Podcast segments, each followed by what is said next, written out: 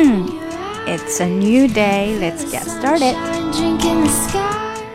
Hi，大家好。我们今天呢要来练习的这句话，我先来说中文，就是我需要额外的帮助来完成这件事。在没有说英文之前，你能反映出来这句话应该怎么说吗？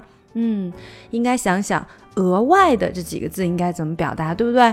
我们通常可能就会这么说了：I need extra help to finish the work. I need extra help to finish the work. I need extra help to finish the work. I need extra. 这个 need 和 extra 这里连接非常紧密，extra help。I need extra help to finish the work. To finish 这个 to 呢，它是变短了，所以是 to to finish to finish the work. I need extra help to finish the work. I need extra help to finish the work. 好，那现在如果我们想要换一个说法，我们不用 extra 了，那你还能想到什么字来代替它吗？嗯，有一个非常常用的就是 additional，additional，这个也可以表达额外的。I need additional help to finish the work. I need additional help to finish the work.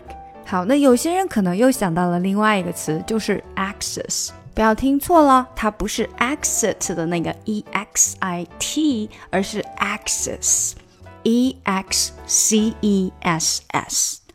在中文的表达中，它们都表示额外的。有的时候呢，它们确实也都可以通用。可是当你说我需要更多的额外的帮助的时候呢，就不能用这个 access 了，因为用它所表达的额外呢，通常都有 over 的感觉。比如说 excess weight，过重了。How to lose excess weight？如何减掉多余的重量？就用了 excess。还有一个词呢，也跟这个额外的是相关的，那就是 spare。spare 虽然也能表示额外的，但是它所表达的也更多的是多余的 over 的啊。我们通常连用的就是 spare time，也就是 free time，我们的空余时间。还有一个跟它非常常见连用在一起的就是 parts，spare parts，备用零件。你能想出最具体的备用零件有什么吗？比如说像我们车子背后放的那个备胎，它就是 spare tire，spare tire。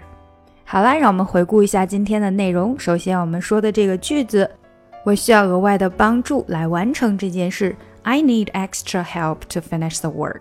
也可以说。I need additional help to finish the work。那跟 additional 或者是 extra 所相关的两个词，但是又不能完全啊、替换的两个词，就有 excess 过量的、额外的，比如说 excess weight 超重了、过重了；spare parts 备用的零件，或者 spare tire 备胎。今天就到这里啦。